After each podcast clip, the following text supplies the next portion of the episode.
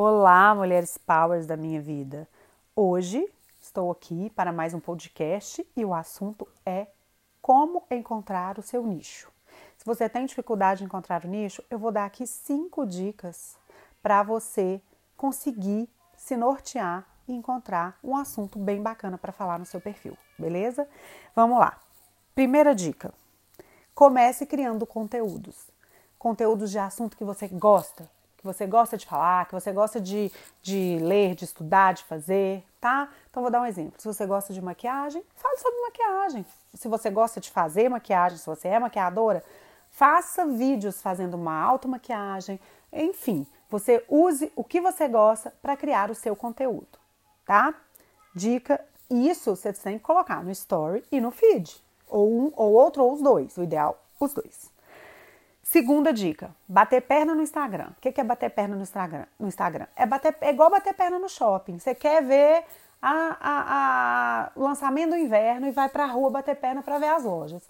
Você vai dentro do Instagram bater perna para descobrir é, é, perfis que você goste e se inspirar neles. Então, por exemplo, se o seu assunto é maquiagem, você gosta muito de maquiagem, você começa a seguir, stalkear aqueles perfis Claro que você não vai copiar, né, gente? Aqui não tô falando para copiar, não, tô falando para se inspirar, tá?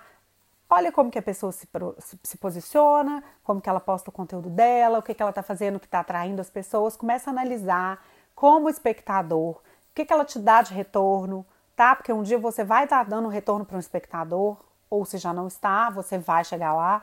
Enfim, busque é, inspirações, tá bom? Vá em eventos da área que você gosta, para você ter muito assunto para falar. 3. Siga perfis que te interessam. Apenas perfis que te interessam. Não adianta você encher o seu Instagram de gente, seguir um monte de gente. Ah, eu, eu sigo fulano que é meu primo, eu sigo um amigo meu primo, do amigo do amigo. Não adianta. Por quê?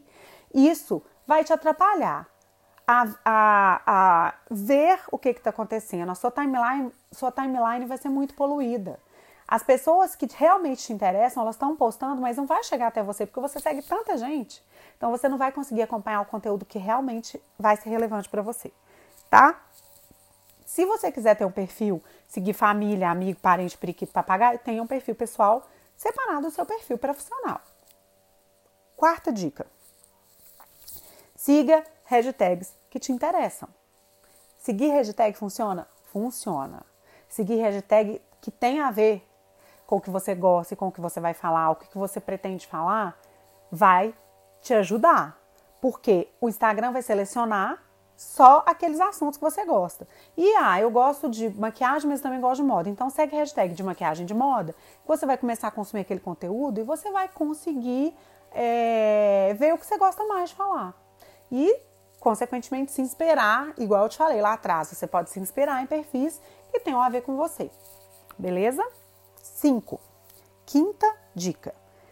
Você vai fazer lembretes de tudo que você fez no dia. Ai, eu fui numa num curso de maquiagem super legal.